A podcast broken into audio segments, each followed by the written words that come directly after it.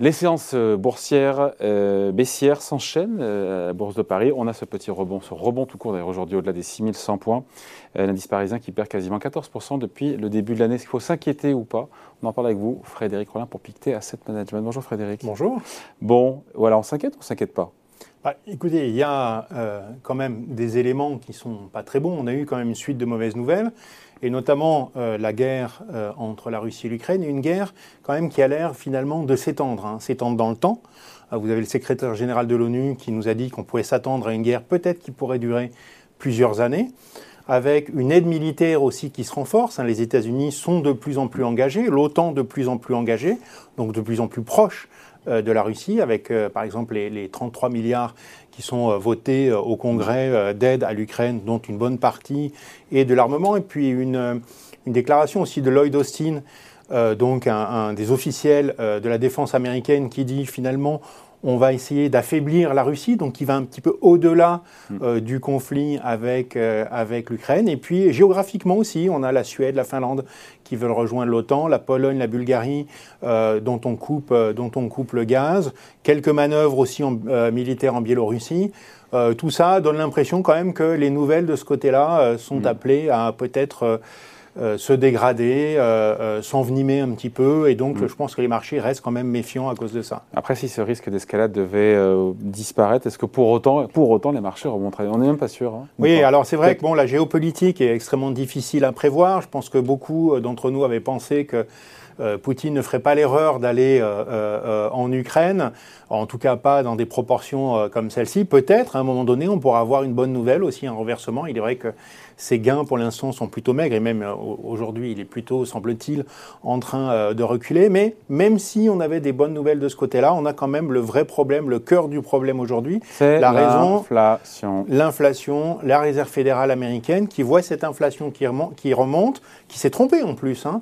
Elle pensait qu'elle allait rebaisser parce que voilà, les, les, les confinements. On ne pas prévoir non plus la guerre en Ukraine. Hein. Et, ni la guerre en Ukraine, ni le fait que les confinements durent et soient répétés, etc. Mais en tout cas, une erreur, je dis plus d'anticipation qu'une erreur de, raisonnement.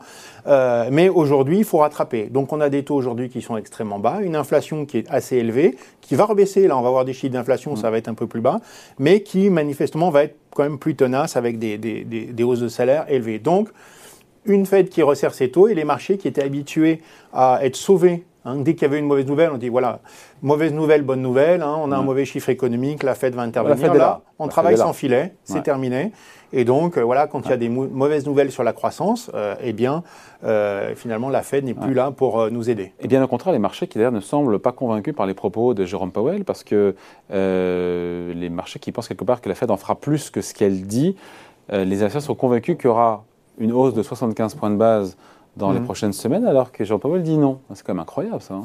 oui, alors ça a été aussi un, point assez intéressant et je pense que ça rejoint aussi euh, les anticipations sur la croissance économique. Mais euh, en fait, on a eu cette hausse des taux euh, au, dernier comité de 0,50. Ça a été pris pour une bonne nouvelle puisque les, beaucoup d'investisseurs attendaient 0,75. Donc une journée de hausse.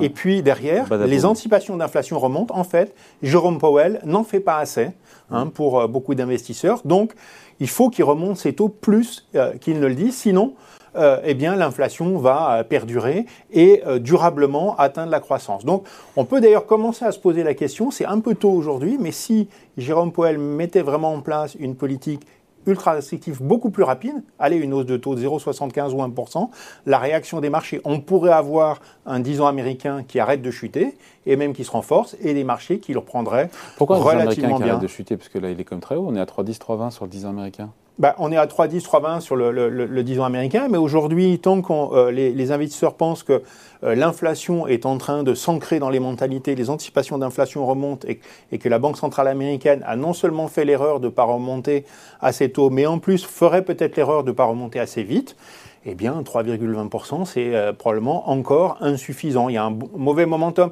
Et c'est ça aussi un peu qui pèse sur les actions, c'est que euh, au fond, on a eu quand même un crack sur les, euh, sur les obligations américaines, avec toujours pas véritablement d'acheteurs. Et puis les actions, finalement, elles n'ont pas craqué, elles ont juste corrigé. Mm. Et donc on a un décalage de valorisation entre des marchés obligataires qui commencent à devenir intéressants, mais des marchés actions qui sont encore chers et qui en plus on avait parlé d'inflation dans la première partie de l'année, maintenant on va parler de baisse de la croissance. Hein. C'est-à-dire que l'inflation est en train de mordre sur le pouvoir d'achat. On voit eh bien, les anticipations de consommation qui commencent à se, à se réduire. Les marchés en ont-ils véritablement pris compte? Euh, C'est pas sûr. Et puis il y a la Chine. La Chine. Alors la Chine, en plus, alors encore une, euh, une nouvelle, c'est vrai qu'on avait pu espérer, Omicron, c'est voilà, ce, ce, ce, nouveau variant qui est particulièrement contagieux, et donc on, on, pouvait se dire, voilà, la politique zéro Covid est peut-être inadaptée, on l'a vu euh, en, en, jeu à Hong Kong, et ça a été un échec. Hein, puisqu'à Hong Kong, on a eu euh, une flambée euh, des, euh, des, cas de, de, Covid, malgré les, les, les, confinements et aussi des problèmes dans les, dans, les, dans, dans les hôpitaux. Donc on pouvait se dire, ben, peut-être la Chine va, enfin les autorités chinoises vont adapter leur politique. Non. Et non. Euh, ils mettent en place des confinements extrêmement stricts. Donc la deuxième économie du monde est en train de ralentir à grande vitesse. On a des PMI, euh, certains PMI notamment dans les services qui... qui voilà, les PMI, ce sont Oui, pardon, les enquêtes auprès des entrepreneurs qui retrouvent pratiquement leur niveau un peu au-dessus, enfin au-dessus quand même, mais qui, sont, qui chutent verticalement et qui, voilà, tangentent vers... le moral, en fait. Voilà, c'est le moral. On demande, aux, on demande aux, aux, aux entrepreneurs euh, comment est votre carnet de commandes. Ouais. Euh, voilà, et bon, ben, le carnet de commandes aujourd'hui, ouais. euh, il n'est pas très bon, donc ça, euh, donc, donc, donc ça chute et on n'est pas très loin des, des, niveaux de mars 2020 en fait. Hein. Donc on a quand même la deuxième économie, la première économie mondiale qui souffre probablement de la consommation et d'une perte de confiance de la part des consommateurs, et la deuxième économie mondiale qui est quasiment fermée, qui est en train de ralentir. Pour fortement. ceux qui nous suivent depuis le début, euh, est-ce qu'on s'inquiète ou pas au vu de ce qu'on a dit? Oui, on s'inquiète. Oui, alors nous, voilà, je pense qu'il faut euh, conserver un portefeuille défensif. Maintenant, voilà, est-ce qu'on est qu'on s'attend véritablement euh, voilà, à, autant de baisse Non, probablement, on a quand même vu une grosse partie euh, de la baisse, encore un petit peu, mais il y en aura encore un petit peu, mais on a vu une grosse partie de la baisse. Pour, pour, pour quelles raisons euh, D'abord, on a eu des mauvaises nouvelles, mais il y a quand même un bilan aujourd'hui des ménages et des entreprises qui est plutôt bon. On n'est pas, je dirais, voilà, comme en 2002 où les entreprises étaient fortement endettées, puis on a vu l'affaire Enron, euh, l'affaire Wallcom, etc., qui avait fait chuter les marchés. On n'est pas en 2008 où on avait des ménages américains qui étaient fortement endettés. Au contraire, les ménages américains sont fortement euh, désendettés. Donc le bilan des acteurs économiques est plutôt bon. Hein, c'est le bilan des États hein, qui s'est fortement dégradé. Et celui-là, ma, ma foi, il continue d'être financé, le cas échéant, soit par les investisseurs, soit par la Banque centrale. Donc il y a quand même un, un, un bon bilan. Et puis attention. Donc qu'est-ce qu'on fait On panique pas On vend pas tout nous, Alors nous, on reste plutôt sur les secteurs. On continue d'acheter le dollar. Euh, qui est une défense. On est plutôt sur des secteurs défensifs, hein, donc peu sensibles à la croissance, ouais. à la croissance économique, comme le secteur de la santé, par exemple.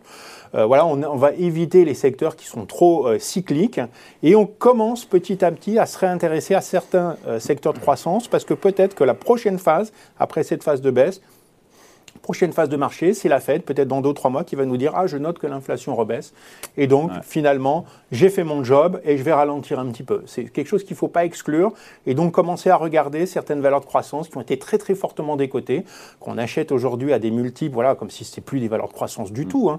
Aux États-Unis, vous avez des grandes valeurs comme Meta, Alphabet qui, qui cotent en termes de multiples en dessous des services aux collectivités locales. Ah, vous voyez, oui. c'est voilà, bon, les gens ne s'y intéressent plus. Ouais.